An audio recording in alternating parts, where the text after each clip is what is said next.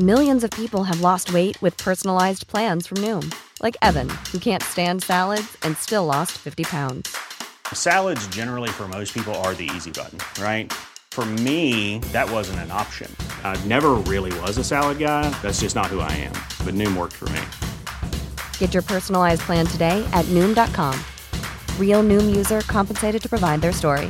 In four weeks, the typical Noom user can expect to lose one to two pounds per week. Individual results may vary.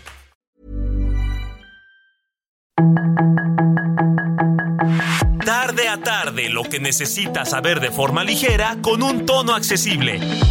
Solórzano, el referente informativo.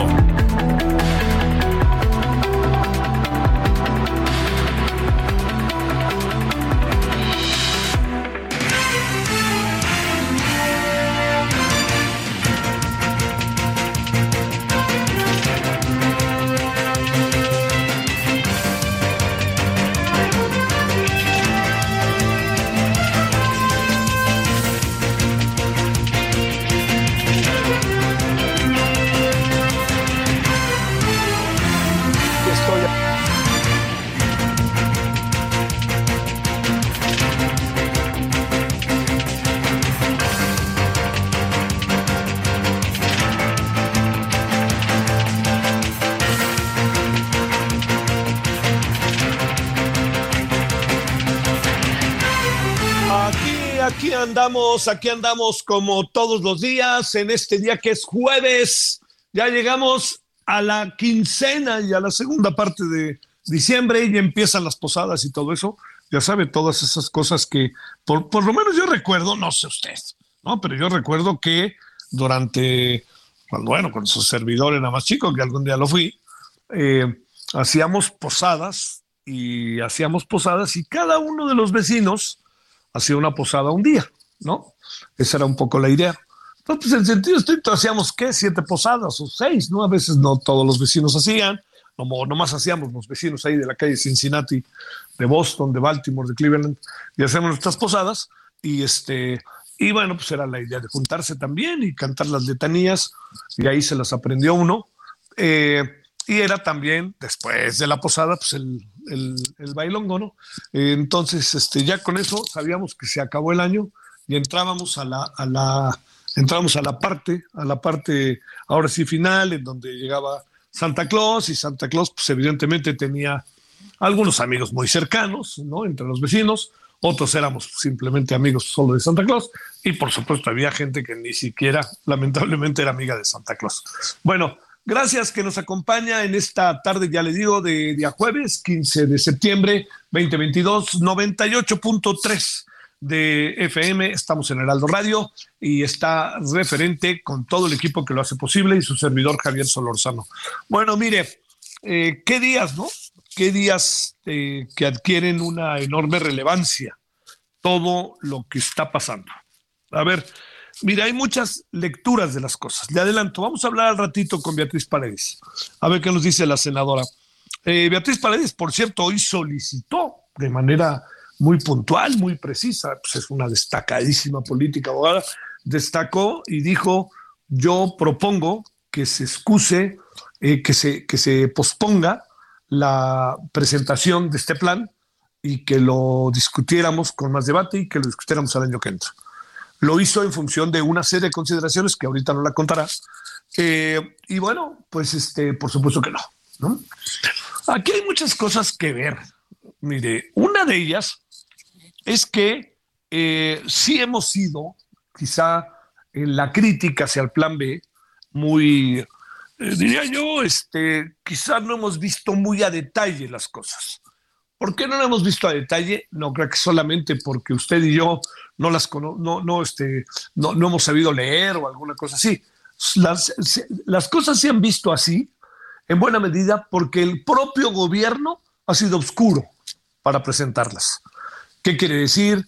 Este, lo, hace cambios el sábado, los mete el domingo y luego este, se le excusa la lectura. Una cosa de esta naturaleza, ¿cómo puede excusarse su lectura en términos de comisiones? En comisiones lo deciden en 36 minutos. Todo eso ha sido un factor un factor de confusión e incluso me atrevo a decir que no casual.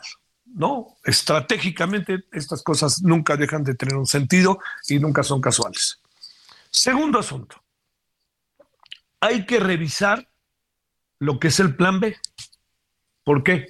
Porque en función de esta confusión ha habido muchas interpretaciones y hay que reconocer que algunas proceden y otras no proceden. Esto, aunque duela, aunque duela, porque no, que esto no sirve, que no sé qué, perdóneme, hay cosas ahí que creo que tienen un lado digno de atención de la sociedad, más allá de la especulación, más allá del estigma. Hay cosas que es importante revisar. Hoy en la mañana, en sitio abierto en Radio Congreso, conversamos con el diputado Israel del Partido Verde y el diputado Noé del Partido Movimiento Ciudadano. Bueno, no estaban de acuerdo, por supuesto, para nada. Pero es muy interesante, vamos a platicar con él la noche de nuevo, con el diputado Israel del partido Rogelio, del Partido Verde, porque hoy su servidor, si usted me permite, en primera persona, escuché elementos que me parece importante compartir con usted respecto al plan B. Eh, por ejemplo, no estoy tengo derecho a decirlo, pero perdóname que lo diga en primera persona, yo no estoy de acuerdo con cómo se ceden los votos. Pero no es que se cedan los votos y que desde Morena se los avienten al verde y al PT este, sintonizón. Tiene que ver con procesos electorales. Aquí ese es el asunto, ¿no? Tiene que ver con procesos electorales. Entonces, ¿quién va a determinar en una coalición, en un acuerdo de partidos, en una candidatura común, ¿quién va a determinar qué partido va a tener tantos votos, qué tantos votos y qué tantos votos cuando va a votar por un solo candidato? Entonces, eso es un acuerdo previo, decía el senador. Ah, ¿Un acuerdo previo cómo? A ver, resulta que yo me sumo, soy verde y me sumo, soy partido del trabajo y me sumo, pero lo que voy, yo voy a, de lo que yo voy a dar como partido en este estado, no alcanza ni el 1 o 2%. ¿Quién lo va a determinar? No estoy diciendo, no estoy diciendo que estos partidos, por su propia cuenta, eventualmente puedan mantener su registro. Lo único que sí le digo es que cuando venga el peligro, ahí te van los votos en cualquier elección. Ese es un asunto que hay que revisar. Otro asunto muy importante que hay que revisar por favor, es el del programa, es el del PREP, ¿no? El programa de resultados preliminares. Desaparece. ¿Quién va a determinar cómo va el proceso? ¿Quién lo va a hacer?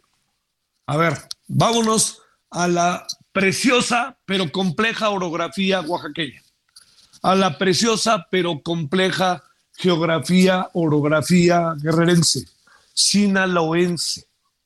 Vámonos a Yucatán, hasta allá al fondo ya saben, ¿no? De esos bellos lugares que tiene Yucatán.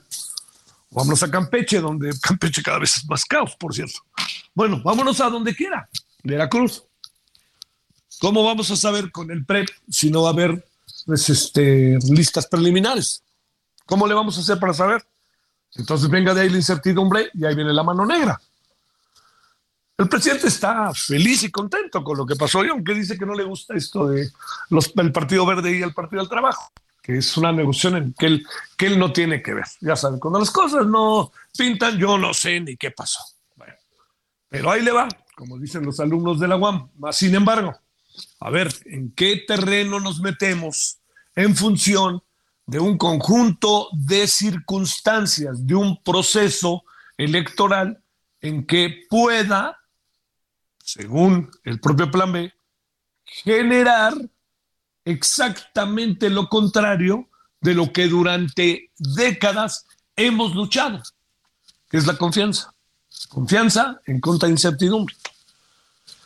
Bueno, yo le diría que hay muchas voces, pero sí creo que más allá de cualquier cosa, no se puede hacer una renovación o un cambio o un plan B, como usted lo quiera llamar, del INE eh, pensando en que me cae mal Lorenzo Córdoba y Ciro Murayama, o pensando en que tienen que ganar menos que el presidente. ellos ganan menos que el presidente porque lo dice la Constitución y para que cambie todo eso tiene que haber un cambio constitucional. Y perdóneme, pues el presidente gana 170 mil pesos, pero realmente todos los, todos los funcionarios tienen que ganar menos que el presidente. Digo, yo entiendo, ¿no? El presidente tiene una gran responsabilidad, etcétera, pero hay algunos funcionarios que hacen un trabajo que hoy requiere especialización, requiere de muchas cosas. Hay que pensarlo, ¿no? O sea, a mí me parece que lo que han tratado de hacer es que todo gire en torno al presidente y este se les olvida que somos un, país con poderes. Y eso, creo que en los últimos años particularmente, ¿cómo nos ha venido a afectar? Bueno, ese es el tema hoy. Colorín colorado, el plan B ha sido terminado. Y diría yo que, pues hablemos de ello, ¿no? Hablemos, tratemos de desmenuzarlo. Déjame hacer una última reflexión antes de que entremos con los asuntos que tenemos muy interesantes esta tarde. Eh, ¿qué, qué, qué, nos depara eh, el plan B en el mediano plazo? Bueno, lo primero es que no se han presentado todavía demandas, ni amparos, ni cosa parecida, por una sencilla razón, porque no se puede hacer hasta que ya esté terminado. No sabemos por más que sea previsible que pase en diputados hoy. Parece que el periodo termina hoy, a las 12 de la noche. ¿Qué va a pasar con, con el proceso? Bueno, pues ya que esté el presidente lo haya firmado, o sea, el presidente en el papel del presidente en pleno presidente, lo va a firmar y a partir de que lo firma es un hecho consumado. Y a partir de ahí empiezan todas las demandas. ¿Por qué no han llegado antes las demandas? porque no, hay manera, no tiene sentido que lleguen. Como hoy platicábamos con Noé Castañón de Movimiento Ciudadano y con algunos de Movimiento Ciudadano. Nosotros ya tenemos, ¿eh? Ya anunciamos que vamos a presentar varias demandas. Bueno, varios amparos. Todos estos amparos que se van a presentar, rectifico, este, tienen que presentarse hasta que ya esté todo terminado. ¿Por qué? Porque a lo mejor se presenta un amparo sobre un tema y hay algún movimiento que se le puede eventualmente hacer a lo que originalmente, a lo que se está presentando del Senado hacia la Cámara de Diputados. Pero por lo que veo, si algo van a hacer los, los diputados, ¿qué cree usted que va a hacer? Pues dejarlo como está, ¿no? Después de cómo han estado las cosas. Hay cosas ahí también que la militancia omnibula, ¿no? Los que estén con el pueblo y los que no estén con el pueblo y los que pues, hablan en nombre del pueblo. El presidente de Morena habla en nombre del pueblo. ¿Quién es el pueblo? Es una pregunta que no es tan ociosa, ¿eh? O sea, fíjese, si hablamos de pueblo, ¿qué nos dijo el presidente respecto a la marcha del 27 de noviembre? Que se lo había pedido el pueblo. Así lo dijo el presidente, ¿no? Pues resulta que ayer el presidente nos dijo que quien se lo pidió y sugirió fue el gobernador finado, Miguel Barbosa. Entonces, ¿dónde anda el pueblo, no? Es muy fácil hablar en nombre del pueblo, pero habrá que ver dónde está ese pensamiento. Realmente una sociedad como la nuestra, con tantas adversidades, con tanta pobreza, el pueblo puede estar ¿cómo? ¿Cómo se manifiesta el pueblo? Esa es una de las grandes preguntas. Se manifestó en julio del 2018, pero digamos estos años, ¿qué ha pasado con esta dinámica de la sociedad mexicana? Entonces, hablar de ello pasa más por el argumento de la política, de la contundencia política, de la toma de decisiones, que por elementos constatables, ¿no? Bueno, todo eso se lo cuento porque eh, es importante ver también lo que está pasando, porque el presidente está hablando de un posible, este, de un posible veto del plan B en San Lázaro, porque no le gustó esto de Morena y los aliados, y te paso votos y la pasas votos, etcétera, etcétera. Entonces, pues todo, ahí estamos, estamos medio tapados con ese asunto. Bueno, este es uno de los temas que tenemos el día de hoy.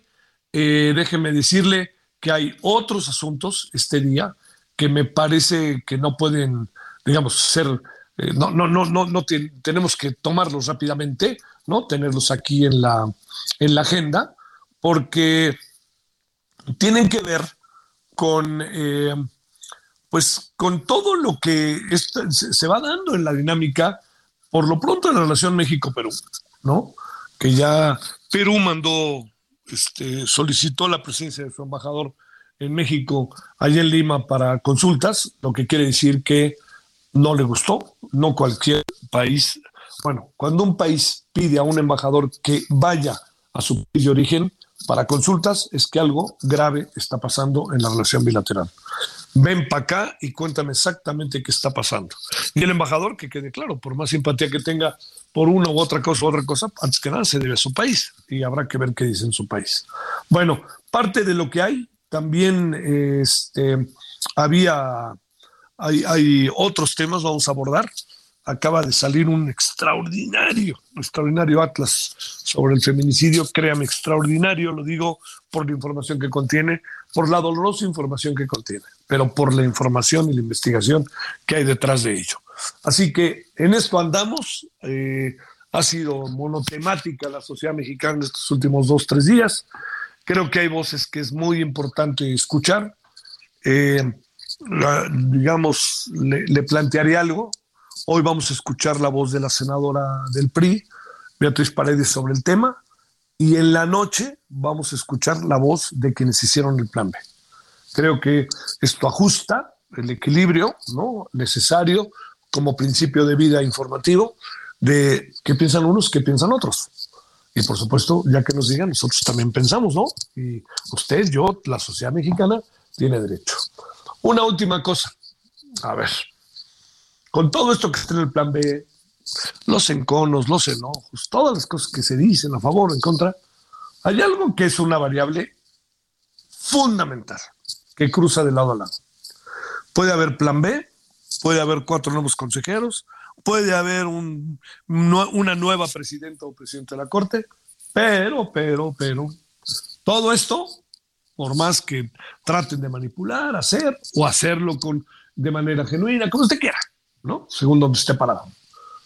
Lo único que sí es cierto está en que el voto ciudadano, por decir que mata plan B, C, D, E, F, G. Si el voto ciudadano va directo a la oposición, si el voto ciudadano va directo a Morena, digo, suponemos yo que no, habrá, no habrá de por medio ningún tipo de cambio en los procesos electorales que pudiera detener el triunfo de nadie. Oh, no, es que con López Obrador le robaron. No le robaron.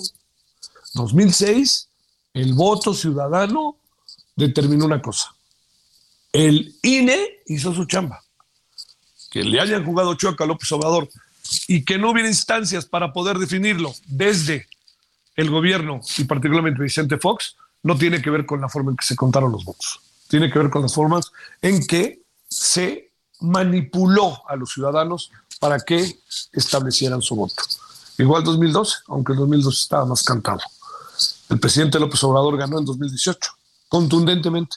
El IFE, el IFE, el, IFE, el INE rectificó, le dio, le dio el triunfo. No, ahí le va. Quien se lo dio fueron 30 millones de votos. Pero quien le dio legalidad al proceso y estableció las reglas para que en este momento el presidente de México fuera Andrés Manuel López Obrador fue el consenso de una sociedad que se organiza, se establece en el marco de derecho y que tiene a una institución electoral para que dirima y determine quién es el ganador. Nadie ha dicho que el INE le dio los votos a López Obrador. El INE avaló el triunfo de 30 millones de ciudadanos que votaron por López Obrador. Sin eso, López Obrador no hubiera ganado, porque no habría habido organización de un proceso electoral. Punto. Y ahí Hablamos de civilidad, hablamos de una sociedad cohesionada, bueno, etcétera, etcétera.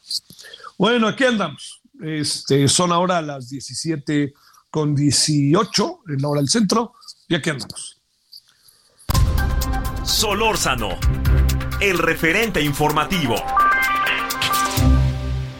En Soriana, esta Navidad lo damos todo. Carne de res para asar a 164.90 el kilo. Pierna de cerdo con hueso congelada a 69.90 el kilo. Y aguacate en malla o cebolla blanca a solo 19.80 el kilo. Soriana, la de todos los mexicanos. A diciembre 19, aplican restricciones.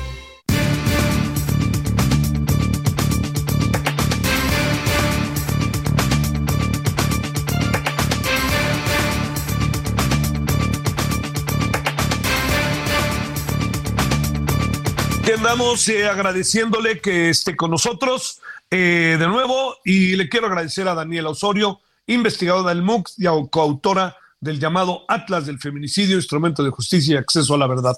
Daniela, gracias. ¿Cómo has estado? Buenas tardes. Hola, buenas tardes. Bien, ¿y tú? Muchas gracias por tu participación. A ver. No, gracias por el espacio. Esto suena interesantísimo, te lo digo, en función de que podamos tener instrumentos para entender qué pasa más allá de lo testimonial, sino más bien aquí hablo de la investigación y de lo que puede haber para conocer de cerca el feminicidio, el Atlas del feminicidio en la Ciudad de México. A ver, ¿de qué se trata? Bueno, pues justo esta es la cuarta edición de esta investigación, el Atlas de Homicidio México 2021, eh, donde analizamos dónde, cómo y los grupos poblacionales en los que ocurren los asesinatos en el país con base en las estadísticas de defunciones por homicidio del Instituto Nacional de Estadística y Geografía, el INEGI. La investigación ofrece visualizaciones gráficas que caracterizan de forma diferenciada la evolución temporal, distribución geográfica, edad de las víctimas y patrones de agresiones según el sexo de las mismas.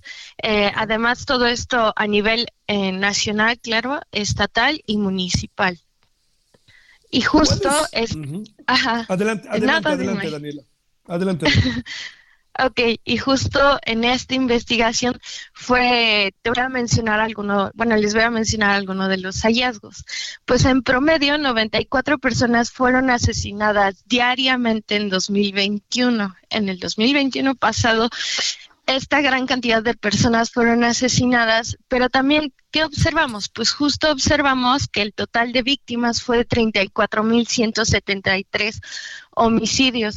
Estos homicidios tuvieron una disminución del 7% al comparar con 2020. Sin embargo, aquí hay que destacar que la violencia letal en el país continúa siendo una problemática de primer orden, pues no presenta reducciones significativas o sostenidas. Además, eh, se complejiza en sus expresiones y distribución. Y justo es que a partir de, como haciendo todo el recuento, en 2018 fue el primer año que se cruzó esa línea y se comenzaron a registrar más de 34 mil homicidios a nivel nacional año con año. este, tendencia que no hemos parado desde 2018 y se han registrado más de 34 mil víctimas y además tenemos que se han registrado desde 2018 más de 2 mil víctimas de homicidio a nivel nacional mes con mes. Entonces, justo como tratando de analizar un poco más, aprovechar esta información, fue que encontramos que pues solo cinco entidades concentran el cinco municipios, diez municipios, perdón, concentran el 45% de los, el 24% de los homicidios y cinco estados concentran el 45% total de los homicidios. Además, en este atlas también tratamos de eh, indagar un poco más en las dinámicas de homicidios para tratar de comprender, porque si bien uno de nuestros lemas es complejizar y darle a entender a la población en general, a los tomadores de decisiones, a los gobernantes, que las problemáticas de la violencia letal no es igual en el norte o en el sur del estado. Son es distinta la forma en la que se asesinan a las personas dependiendo del territorio, además de depender del sexo de las mismas. Y es justo aquí que encontramos que hay cuatro entidades que destacan porque desde 2015 a 2021 no han podido salir de entre las cinco entidades con más víctimas a nivel nacional. Estas entidades pues justo son Baja California, Estado de México, Guanajuato y Chihuahua. Por su parte, Guanajuato y Baja California entraron a este top 5 en 2017, mientras que el Estado de México y Chihuahua se han encontrado entre las cinco entidades más violentas de, con más violencia letal desde 2015. Y justo esto es lo preocupante, ¿no? Porque ¿cómo es posible que desde 2015 eh, estas entidades no hayan podido disminuir significativamente sus niveles de violencia letal. Daniela, eh, ¿qué te parece? ¿Tendrías inconveniente que mañana entráramos en una segunda parte de la conversación? No, pero nada. El referente informativo regresa luego de una pausa.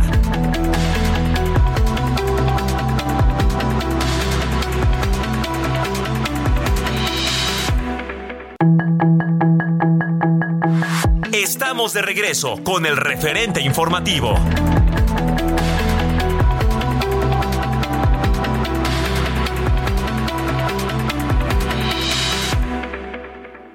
En Soriana, esta Navidad lo damos todo. Compra uno y lleve el segundo al 50% de descuento en todos los chocolates navideños e importados y en todos los turrones y panetones. Además, todas las leches evaporadas en lata a solo 10 pesos con 100 puntos. Soriana, la de todos los mexicanos. A diciembre 19, aplican restricciones. En el referente informativo le presentamos información relevante. Otorgan licencia a sus cargos a Delfina Gómez y Armando Guadiana rumbo a las elecciones de 2023. García Cabeza de Vaca no podrá ser candidato del PAN si va en coalición. Arturo Saldívar rindió su último informe al frente de la Suprema Corte de Justicia de la Nación. Tramo subterráneo de la línea 12 del metro de la Ciudad de México reabrirá el próximo 15 de enero. Congreso Capitalino avala el paquete económico 2023. Miguel Barbosa llegó al Panteón Municipal de Tehuacán, Puebla, para ser enterrado. Gobierno de Perú llamó a su embajador en México tras intervención de López Obrador en asuntos internos. Banjico eleva la tasa de interés en 10.5%. La Comisión Económica para América Latina mejoró crecimiento de la economía de México a 2.9% en 2022. Solórzano, el referente informativo.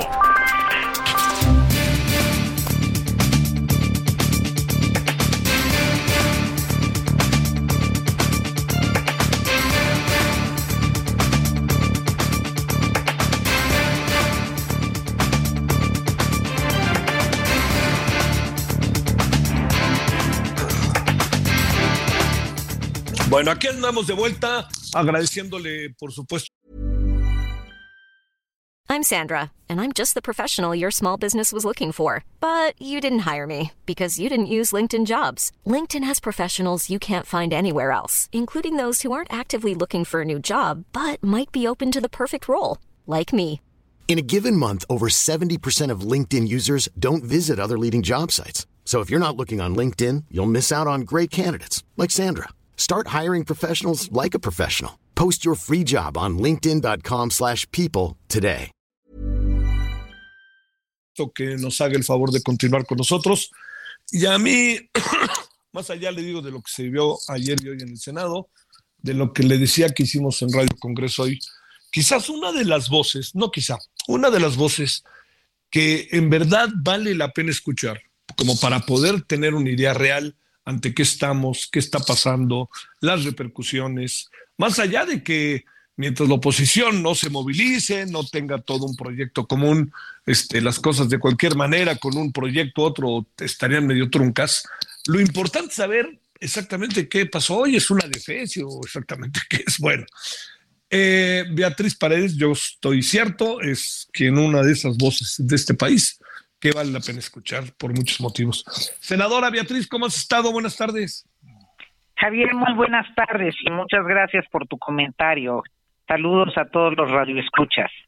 ¿Qué pasó estos días? Eh, ¿A qué conclusiones llegas, senadora?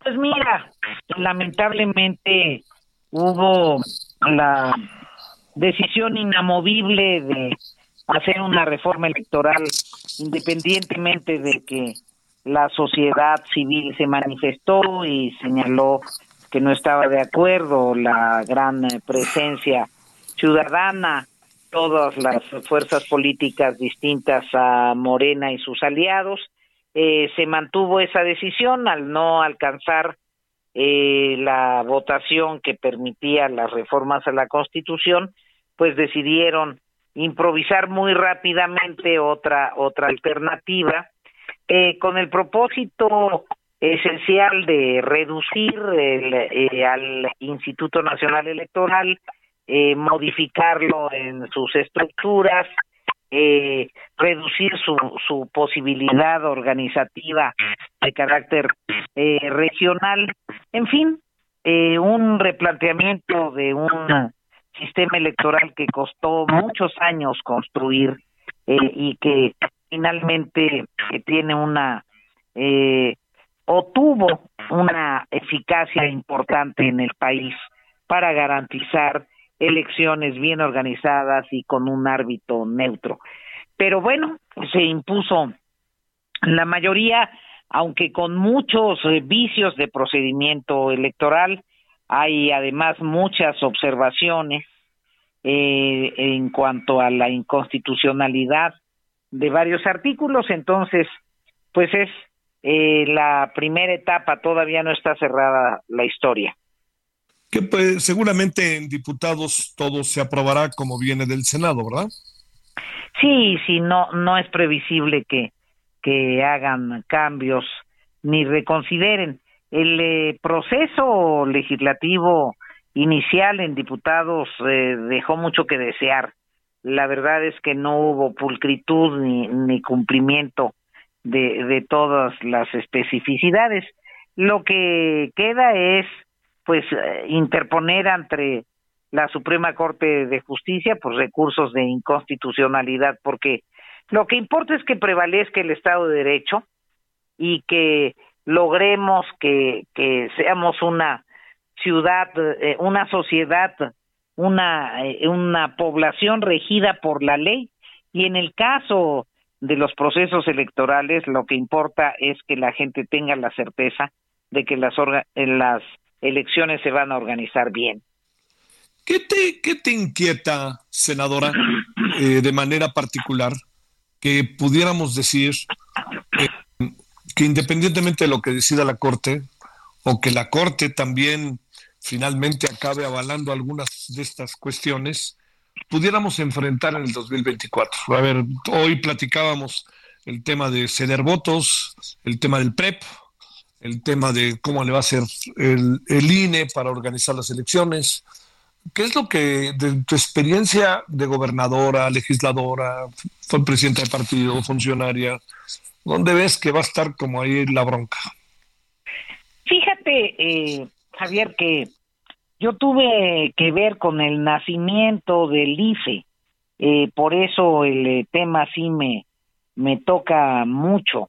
Cuando se tomó la decisión después de un acuerdo entre partidos en este propósito de transición democrática que ha vivido el país los últimos 30 años, eh, cuando se tomó la decisión que el gobierno saliera del IFE, atendiendo las demandas y exigencias de, de demócratas de muy distintos partidos y es, particularmente de la izquierda, eh, yo era subsecretaria de, de gobernación y acompañé a, al doctor Carpizo en las últimas sesiones en que estuvo al frente del Consejo del IFE y pude participar en la integración del primer Consejo Ciudadano que presidió eh, Pepe Goldenberg. Entonces es una institución que conozco bien, pero sobre todo es un proceso de desmantelamiento del partido hegemónico, del régimen del partido hegemónico, para irnos eh, constituyendo en un eh, sistema mucho más democrático, de normalidad democrática, de convivencia eh, eh, entre distintos partidos, de elecciones mucho más transparentes, mucho mejor reguladas. Entonces, ¿qué me preocupa? Eh, primero que me doy cuenta que la evolución de la transición democrática que tenía un, un destino de repente es detenida y pareciera que hay una regresión. Segundo, que la toma de decisiones de fusionar áreas del INE, desaparecer otras, eh, golpear eh, eh, terriblemente al servicio profesional electoral, eh, alrededor del 83% va, va a sufrir despidos o desplazamientos, puede poner en riesgo la propia organización de las elecciones. La elección del 2024 va a ser la elección más grande que hayamos tenido en la historia contemporánea. Por mucho, por mucho. No solo es la elección federal, el cambio de presidente del Congreso de la Unión, hay varias elecciones locales que se realizan en, en eh, simultáneamente. Entonces requerirías tener una institución muy robusta. Me parece que se está debilitando al INE y que se han tomado decisiones de fusionar áreas eh, sin que los expertos, los que están allí, hubieran podido opinar si eso es racional o no. Y además, inexplicablemente, redujeron el tiempo para la organización del proceso electoral. El proceso, eh, la ley anterior señalaba que arrancaba en septiembre, ahora decidieron que arranque en noviembre y son muchísimas eh, tareas que realizar y, y el tiempo lo ajustaron mucho. Entonces, mi mayor preocupación es que es que haya deficiencia en la organización de las elecciones. Híjole, eso sería porque como bien dices, volvemos, déjame decirlo, a una involución, ¿no? Este, ¿qué, qué puede haber, qué interpretas, senadora, que puede haber de fondo? ¿Qué, es decir, cuáles son los, los eh, yo, los resortes que pueden mover no, todo, no todo puede ser ahorrar, ¿no? Acabamos en el austericidio. ¿Qué, qué interpretas que puede haber detrás? Mira, yo esto de, de ahorrar lo creo más como un argumento falaz.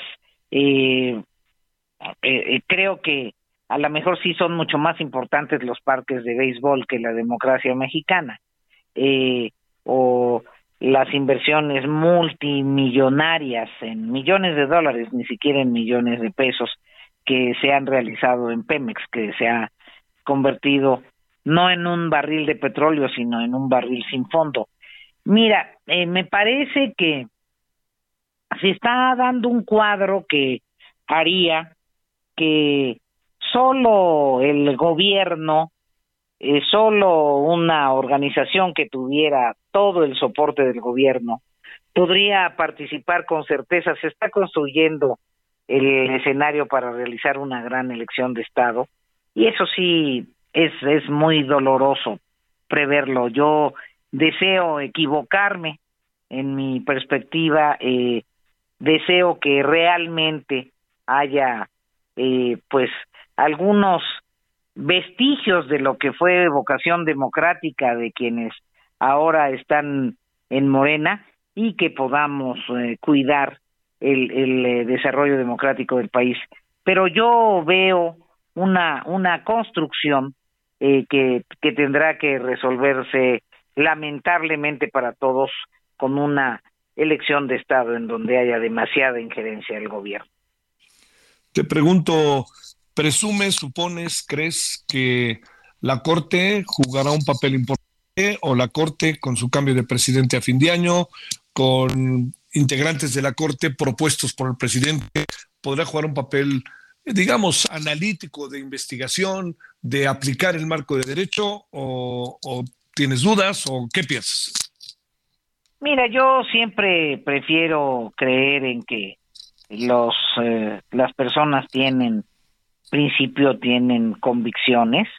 Eh, me ha dolido mucho constatar como gente que en otro momento exigía que el gobierno sacara las manos de las elecciones, eh, tenía un discurso muy consistente de transición democrática, cómo ha, ha cambiado sus conductas, cómo a veces el poder transforma. Pero quisiera creer en la responsabilidad como abogados de los ministros de la Corte y hay artículos abiertamente anticonstitucionales y espero que, que sean fieles a sus principios y a su condición de profesionales del derecho. Híjole, se vienen momentos rudos, ¿no, Beatriz? Pensamos que algunos ya los habíamos pasado, pero ahí vamos de nuevo. Eh, se vienen y se vendrán momentos muy difíciles. Por eso fue muy alentador el que muchos, muchos ciudadanos y ciudadanas decidieran salir a la calle y expresar en una marcha muy respetuosa, muy, yo te diría que cuidadosa, su convicción por eh, el valor de la democracia y por su cuidado. Y son cosas que alientan en medio de un escenario difícil. No podemos dejar de tener esperanza. Oye, claro que sí, esa nunca muere. Una última pregunta, este, ¿piensas que hay aquí un error de punto de partida después de la marcha del 13 de noviembre ante un gobierno que al final no escuchó y parece que no hizo acuso de recibo de la movilización de un sector significativo de la sociedad mexicana? No, pienso que estamos en una etapa muy compleja del país en donde hay quienes eh, alimentan la polarización con eh, el eh, propósito de perpetuarse en el poder. Pienso que hay una intencionalidad muy clara y que la sociedad tiene que darse cuenta y no actuar con ingenuidad. Pienso también que hay muchísimos mexicanos y mexicanas que, que creen en los valores que le ha costado tanto a la sociedad mexicana que se que se establezcan porque no podemos eh, eh, ignorar que venimos de un pasado en donde las vocaciones autoritarias también se expresaron. Pensábamos que eso ya estaba superado, pero bueno, no, no, la realidad nos evidencia que no es así. Pienso que estamos en una etapa de tensión y de contradicciones que va a continuar. Wow. Senadora Beatriz Paredes, como siempre, te mando un gran saludo y mi agradecimiento que estuviste con nosotros. Javier, un abrazo, saludos en esta tarde a todos y a todas las radioescuchas. Hasta luego. Hasta luego, gracias Beatriz. Vámonos a las 17 con 46 en hora del centro. Solórzano, el referente informativo. Hoy es tu oportunidad con Ford Andrade La Viga de estrenar tu Ford Expedition Max 2022 con blindaje nivel 5. Aprovecha este modelo exclusivo en México. Llámanos al 55 2128 4071 o visítanos en Calzada de la Viga, 1880, Mexicalcingo, Ixtapalapa, código postal 09099, Ciudad de México.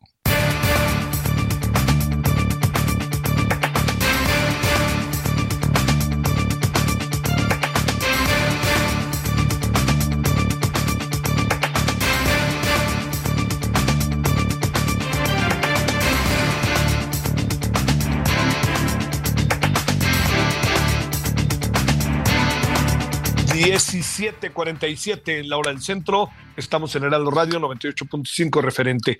Por cierto, déjeme decirle, no por cierto, como nota importante, eh, ha informado el Partido Verde Ecologista de México que ha renunciado a cláusula de vida eterna. ¿Qué quiere decir? Ante los ataques y la embestida que hay, decimos que no requerimos de ayuda artificial de ningún partido político. Es lo que se dijo.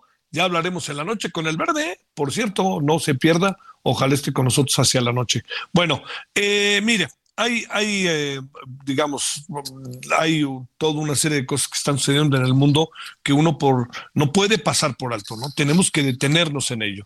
Marta Ochman es internacionalista e investigadora de la Escuela de Ciencias Sociales y Gobierno del TEC de Monterrey. Marta, como siempre, gracias. ¿Cómo has estado? Al contrario, mucho gusto de estar contigo. A ver, dos asuntos. Entremos con el primero. Eh, segunda ejecución en Irán relacionada con protestas. Y México se abstiene de votar en función de la violencia en Irán. Perdóname, Marta, ya no entiendo nada. Pues mira, primero lo que quiero expresar es em, que no podemos estar indiferentes. Eh, no es solamente la ejecución, no es solamente eh, eh, pues digamos, ejecución además pública, ¿no? De, jóvenes por estar en la protesta, tenemos que estar conscientes que en, em, a todos los detenidos, em, y son prácticamente 500 personas en, eh, muertas por estas manifestaciones y más de 18 mil detenidos y esas personas son torturadas se aplica violencia sexual tanto contra mujeres como contra hombres, es una represión brutal, es una represión que demuestra una bancarrota total de un gobierno, de un gobierno que se dice un gobierno pues finalmente religioso y, y no quiero aquí hacer ninguna ningún juicio sobre Islam porque no es la religión, es el gobierno represor. entonces, eh, sí tenemos que estar conscientes que no no es solamente cuestión de pena de muerte, es cuestión de que, mm, eh, que esas personas son inocentes cuando confiesan que han matado a alguien de servicios de seguridad, eh, pues es resultado de, de, tortura, de una violencia horrible que, que está de hecho documentada también con eh, por personas que pues se están arriesgando para, para dar estos testimonios, ¿no? Entonces no podemos ser eh, indiferentes. Y eso me lleva evidentemente a, a esa eh, segunda cuestión que tú pones, que es la abstención de México. desde el punto de vista de, de, lo que ha sido política exterior de México en este sexenio, es una postura pues, eh, digamos, congruente con lo que fue el pasado. Uh, qué horror, sí. En, México quiere mantener esta mm, imagen como de neutralidad, eh, que no quiere apoyar a Estados Unidos. En, eh, porque la iniciativa pues finalmente fue fue de Estados Unidos y hay esta justificación que México considera que el multilateralismo es, eh, es valioso y excluyendo a un estado de organizaciones multilaterales, pues no se logra nada, ¿no?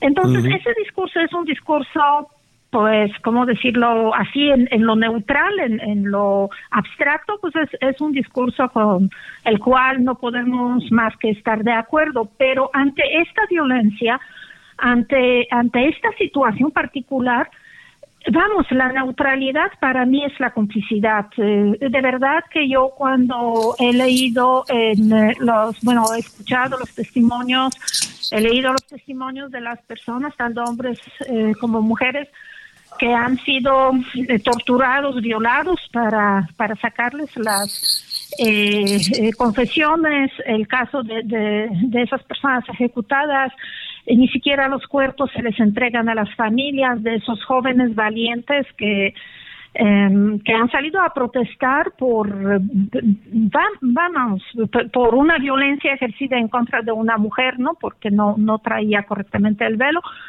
entonces yo creo que sí eh, em, o sea digamos México no no puede estar orgulloso. Yo creo que apegarse eh, a este discurso de neutralidad en caso de mm, y, hoy en día no es el único caso no también es el caso por ejemplo de conflicto en Ucrania donde México también ha tenido esas posiciones eh, de, que, llama de neutralidad pero que en realidad favorecen a Rusia que es un país agresor no entonces yo creo que em, que no es una forma eh, correcta de aplicar eh, los principios y eh, para mí si el presidente con tanta frecuencia dice, y vaya, tampoco estoy de acuerdo con este dicho, ¿no? Que si no es la ley, si no es la justicia, entonces pues yo diría que que no es la neutralidad en este, o no debería ser en este caso la neutralidad, sino debería ser el, eh, la justicia, ¿no? Debería ser una actitud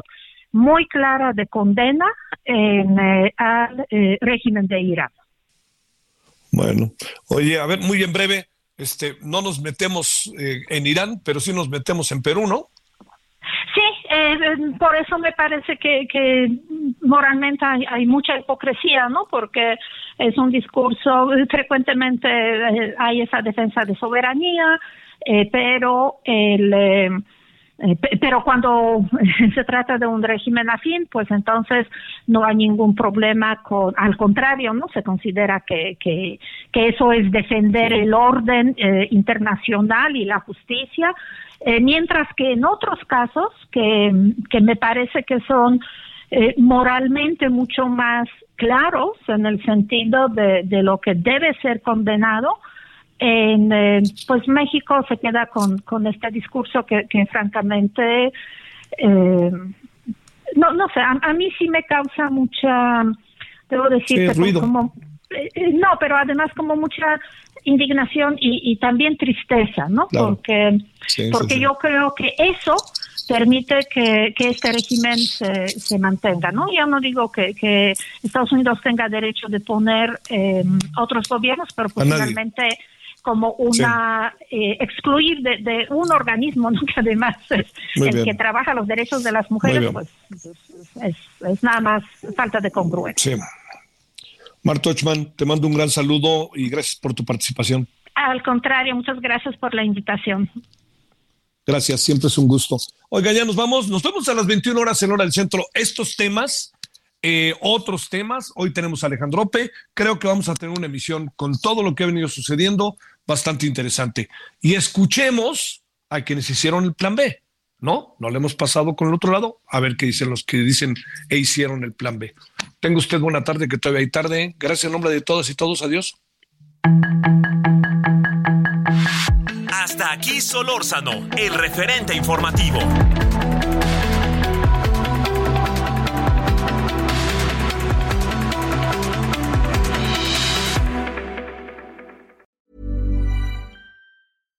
When you make decisions for your company, you look for the no-brainers. And if you have a lot of mailing to do, stamps.com is the ultimate no-brainer. It streamlines your processes to make your business more efficient, which makes you less busy. Mail checks, invoices, legal documents, and everything you need to keep your business running with Stamps.com.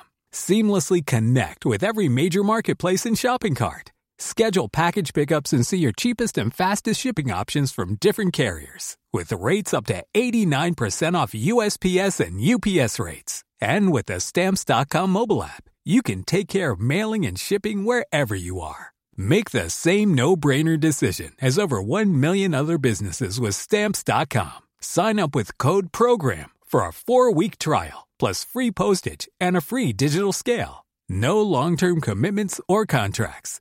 That's stamps.com. Code program.